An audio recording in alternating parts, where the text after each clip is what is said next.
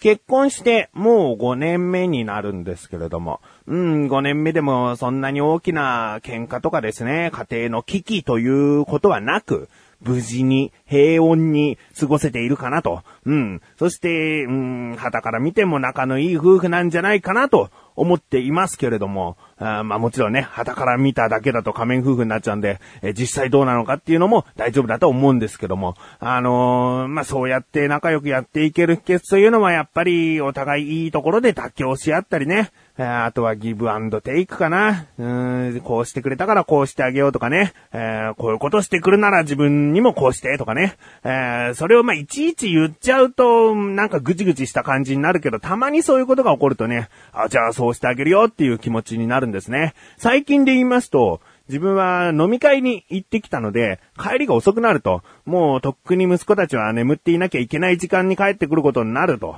そうすると神さんは一人でご飯の支度して、お風呂入れてご飯食べて、えー、で寝かしつけるということをやらなければいけない。その大変さというのが分かっているから、えー、神さんが、まあ、飲み会行ってきたなら、なんかお礼が欲しいな、みたいな、なんかね、冗談半分で言ってきたんですね。で、なん、じゃ、なんでもいいよ。じゃそのお礼っつうのは、例えばどんなのっつうから、えー、例えばじゃあマッサージ1時間か、あとは、この長男のヒーボーと二人きりで映画を見に行きたいと。ドラえもんの新作映画がね、3月9日から公開しているんですけれども、その映画を長男と二人きりで見に行きたい。あまあそう言うんですね。で、なぜこの長男と二人きりで映画を見ることが神さんにとってお礼となるのかというと、まあ次男坊がですね、相当なままっ子でしてね。あの、もし実際自分も含めて4人で映画館に行ったら、次男坊が泣いてあやすのは神さんになっちゃうんですね。もちろん自分がこう抱っこしてあやして映画館出て行って、えー、もういいんですけども、泣き止まないんですね。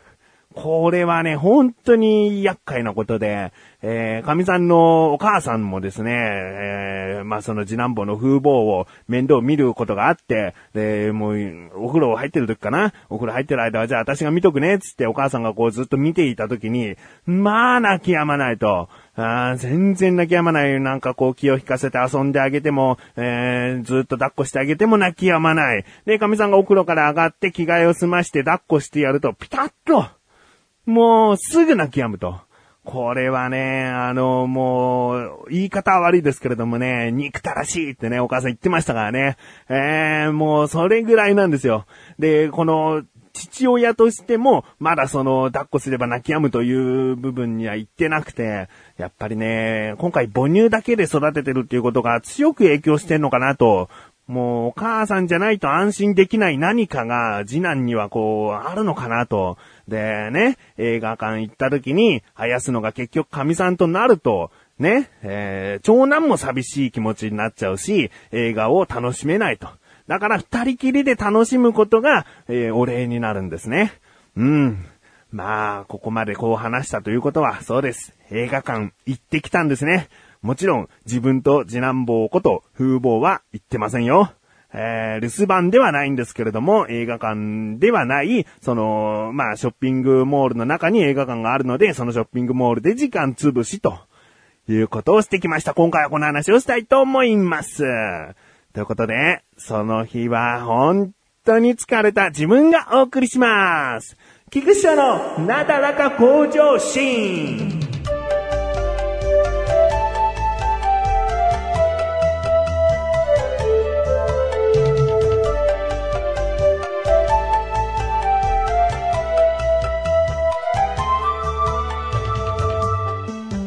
日、ギリギリまで神さんに抱っこしてもらって、で、母乳もね、たっぷりと飲ませてお腹は満たした状態で受け取りました。で、一番やっちゃいけないのは、泣かすことですね。なんか泣かすって、まあ泣かそうとは思ってないですけども、泣き出してしまうことですね。それは一番やっちゃいけない。この泣き出して、もう本当に大泣きした後っていうのは、神さんが抱っこしないと泣き止まないですから、とにかく泣かさないことだと思って、えー、とりあえず神さんと長男に楽しんでこいよと。あもう頑張るからつってね。えー、まあ見送って、で、自分と次男坊はすぐに歩き始めました。あーもうね、止まっていたらぐずってしまうと思ったんで、だいたいこう、トントントントントントンぐらいの、普通に歩くというよりはちょっと早めなペースで歩き始める。このリズムぐらいが長男としては、え、いい感じに揺れて、えー、まあ、おとなしくしてくれると、自分のその統計ですね。今まで抱っこしてどんな感じかこれが一番いいという速さで歩き始めてですね。まあ、だけど、自分としてもですよ、2時間普通に一人で、うん、暇つぶしするっつっても、結構大変というか、何しようかってなるんで、そのショッピングモールの中にあるある電気屋さんだったり、本屋さんだったり、まあ自分も楽しめそうなおもちゃだったり、そういった、えー、お店を回ってですね、いい感じに暇つぶしができるのがベストかなと思って。でもそれをするためには、次男坊を寝かしたいと。うん。まあ、一緒に遊んでいればいいという選択肢もあるけど、その一緒に遊ぶということで何か気に食わないことをしてね、で、泣き出して泣き止まないという状況になるのが怖いので、とにかくもう熟睡してくれることが一番だと思って、えー、だからとりあえずいい感じに歩き出して、えー、テンポよく歩くことによって、なんとかこうね、えー、ね、深い眠りについてくれないかなと思って歩いていたんですけれども、なかなかこうね、寝ついてくれなくて、で、そんなペースでずっと歩いているとですね、え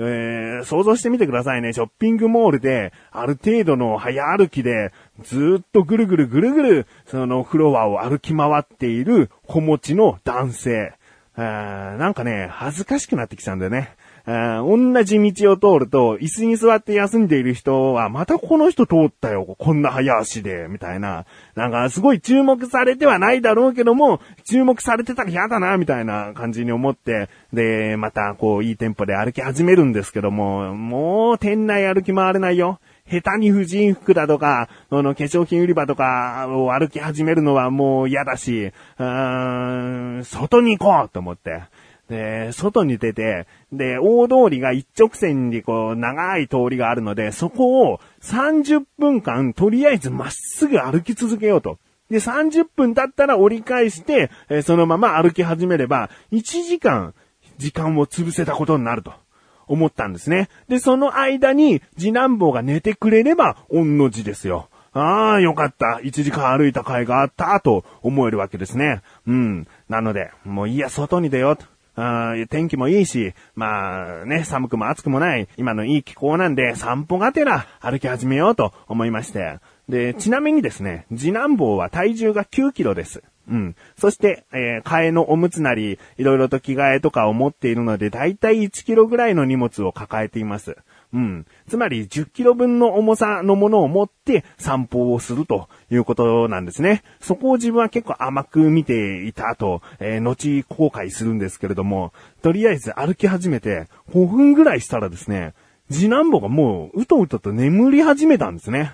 やったーと思って。もうこっからじゃあ一人で散歩してるようなもんだと思って。で、まあね、引き返してショッピングモールまた戻ってもいいのかなとも思ったんですけども、でもやっぱり外に出て、その外の車の音とか、そのショッピングモールにはないいい感じの騒音が、こう眠りに導いたんじゃないかなと思って、そのままもう歩き始めたんですね。で、まあ散歩がてらですよ。本当に何にもね、えー、抱っこ紐してるから、携帯電話もそんなろくに見ながら歩くこともできずに、あのー、まあこんな家があるんだとかね、住宅地を見ながらとか、あとは、ここでなんか劇団の人たちが公演してたりもするんだとかね、えー、なんかそういう新たな発見とかをしながら、こう歩いてって、で、30分経ったんですけれども、折り返しても、まだ1時間経ってないんですよね。だいたい50分ぐらいしか経ってないので、そこで折り返しても80分。つまり、まだ40分間ショッピングモールにいなきゃいけないという計算になるんですね。じゃあ、まだ20分ぐらいはどんどん突き進んでいかないと計算が合わなくなっちゃうなと思って。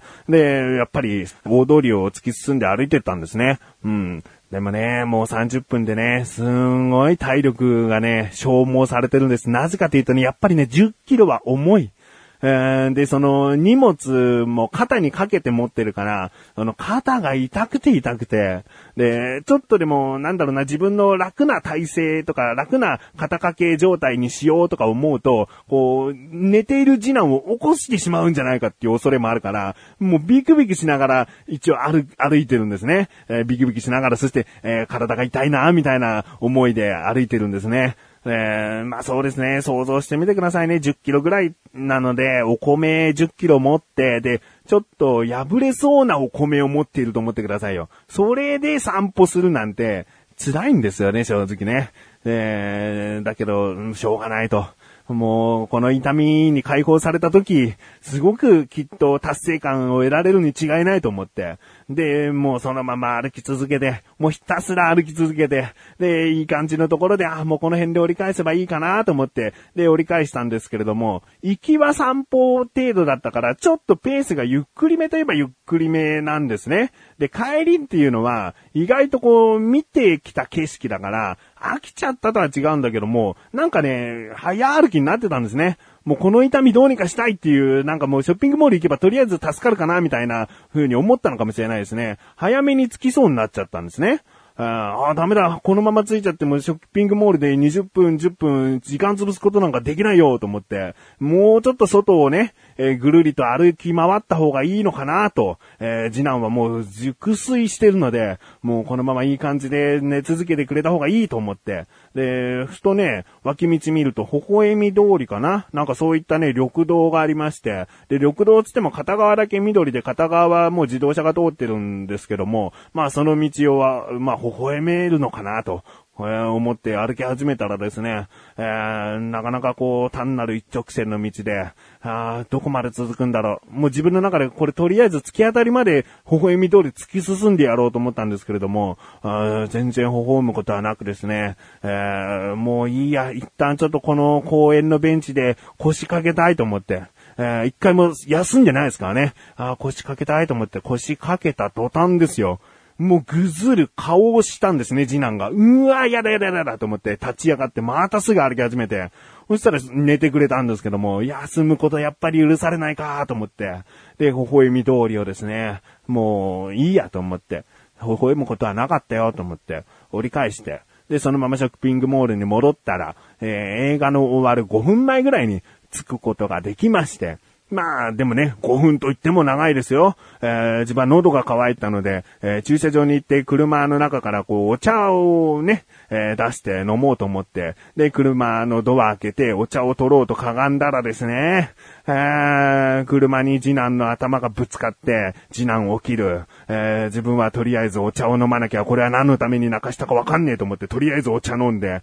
あー、泣いちゃった泣いちゃったと思って、あー、もう大丈夫大丈夫、もうもう、もうママ帰ってくるよ、なんて言いながら、で、映画館に行ってですね、無事、あ次男坊を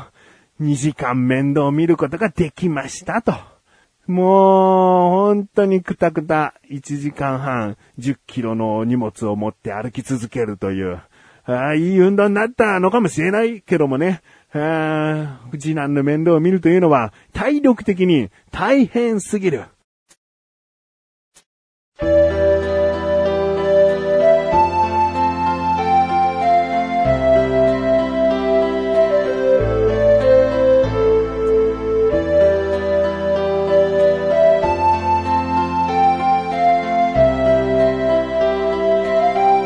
エンディングでー